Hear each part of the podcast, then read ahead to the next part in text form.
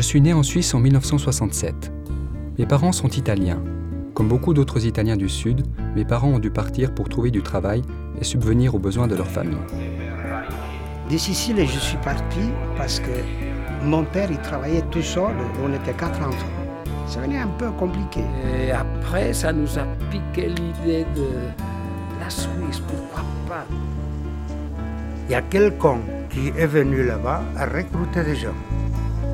Et on nous a proposé de venir en Suisse à travailler. Le choc que j'ai ressenti un peu, c'était en arrivant à Brigue, la fameuse visite médicale. Tous alignés là-devant, torse nu. Il nous faisait comprendre que la Suisse, c'était plus civilisé que nous, les Italiens. Ça fait mal. On se, sent humilié. La Suisse a besoin de beaucoup de main-d'œuvre, mais redoute en même temps la surpopulation étrangère. C'était aussi des Italiens, les ouvriers. hein. La seule personne de l'État suisse, c'était le chef. Je faisais de, de 7h à midi, de 1h à 5h, de 6h à 10h. Sur environ 6 millions d'habitants, notre pays compte 1 million d'étrangers. Les promoteurs de l'initiative demandent de réduire à 10% le nombre de ces travailleurs étrangers, ce qui revient à dire qu'il faudrait à peu près en renvoyer la moitié. On voyait bien qu'ils étaient contre nous, quoi. Ils ne le cachaient pas. Tant mieux, au moins ils étaient sincères, quoi. J'ai dit, ils peuvent tous partir. C'est le sentiment qu'on n'est plus chez soi.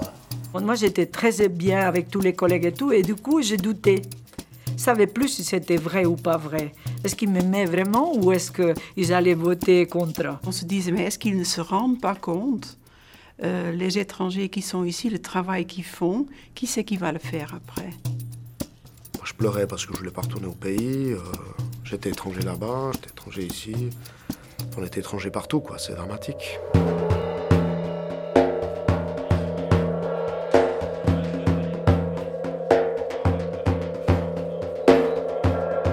J'y suis allé travailler et puis je suis arrivé à la maison et ma femme, qu'elle était, elle avait l'oreille collée à la radio, elle m'a dit ça va passer. Ah bon, ça va bien, ça va bien.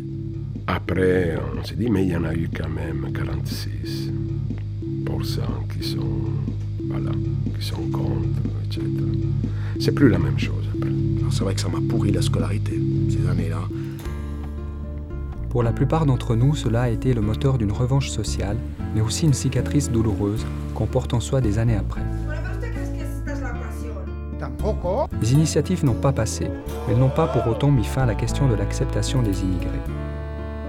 Au contraire, les votations sur le sujet se sont depuis lors multipliées et les attaques contre les étrangers font plus que jamais partie de l'actualité.